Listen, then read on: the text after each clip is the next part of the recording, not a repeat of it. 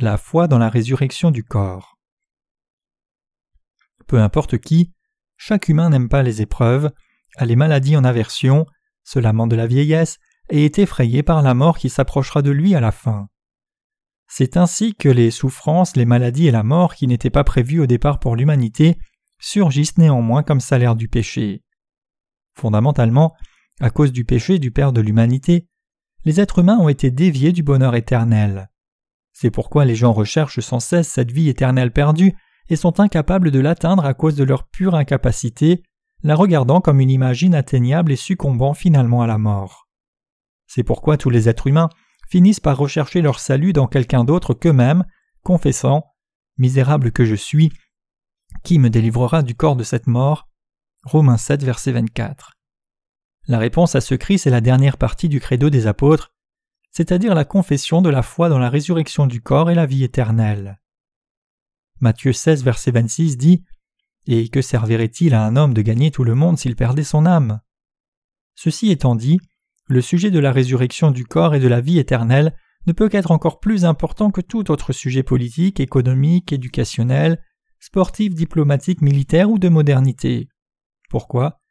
Parce que ces choses sont des sujets terrestres d'une vie qui ne dure qu'une centaine d'années et ils cessent des sujets importants dès qu'on les sépare de ce monde.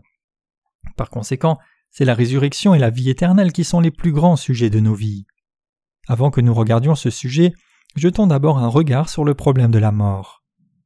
Ceux qui cherchent la réponse finale au problème de la mort sont sages, car personne ne peut trouver la, voie de la vraie vie sans connaître la fin dernière de la vie présente.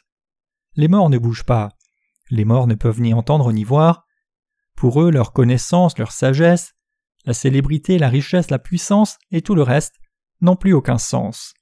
C'est-à-dire que de telles choses ne sont plus rien pour eux. S'ils sont incinérés, leur corps se transforme en cendres et s'ils sont inhumés, ils pourrissent dans le sol. La mort est le plus horrible événement auquel chacun devra faire face. Mais l'horreur de la mort disparaît dans la puissance du salut que Jésus nous a donné.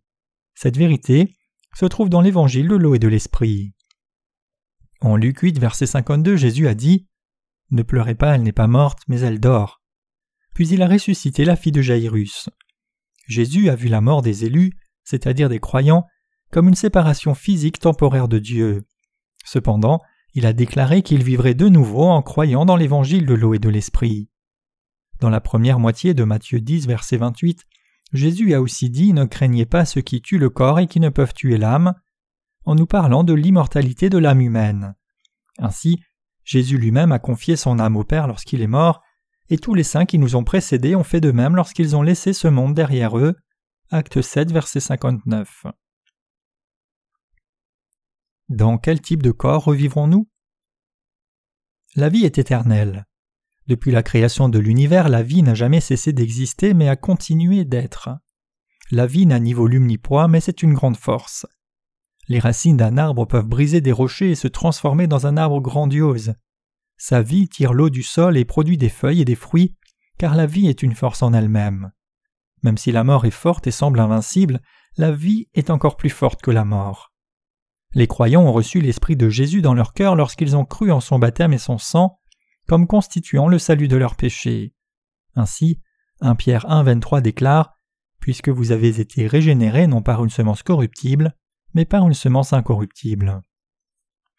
Lorsque le temps viendra, cette semence de vie accomplira certainement l'œuvre de la résurrection. Romains 8, verset 11 déclare donc Et si l'esprit de celui qui a ressuscité Jésus d'entre les morts habite en vous, celui qui a ressuscité Christ d'entre les morts rendra aussi la vie à vos corps mortels par son esprit qui habite en vous. Alors, quelle est la nature du corps ressuscité? La Bible en parle à plusieurs endroits, mais l'explication la plus claire et la plus détaillée se trouve en 1 Corinthiens 15, versets 42 à 44. Ainsi en est-il de la résurrection des morts. Le corps est semé corruptible et il ressuscite incorruptible. Il est semé méprisable et il ressuscite glorieux. Il est semé infirme, il ressuscite plein de force. Il est semé corps animal ou naturel, il ressuscite corps spirituel. S'il y a un corps animal, il y a aussi un corps naturel spirituel. La nature du corps ressuscité, par conséquent, est fondamentalement différente de la nature du corps terrestre, car il sera comme le corps ressuscité de Jésus lui-même. C'est pourquoi Philippiens 3.21 nous dit que Christ transformera le corps de notre humiliation en le rendant semblable au corps de sa gloire. C'est tout à fait juste. Le salut dont parle le christianisme n'est pas seulement celui de notre âme, mais aussi celui de notre corps. Regardons ce fait plus en détail. Nos corps seront transformés en corps incorruptibles. La nature de nos corps terrestres est corruptible.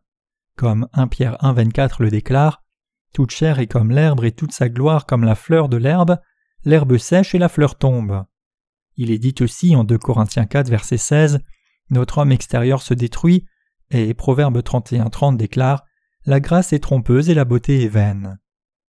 Peu importe à quel point beaux et jeunes nos corps peuvent être, ils dépériront finalement. Mais le corps ressuscité est transformé en un corps incorruptible.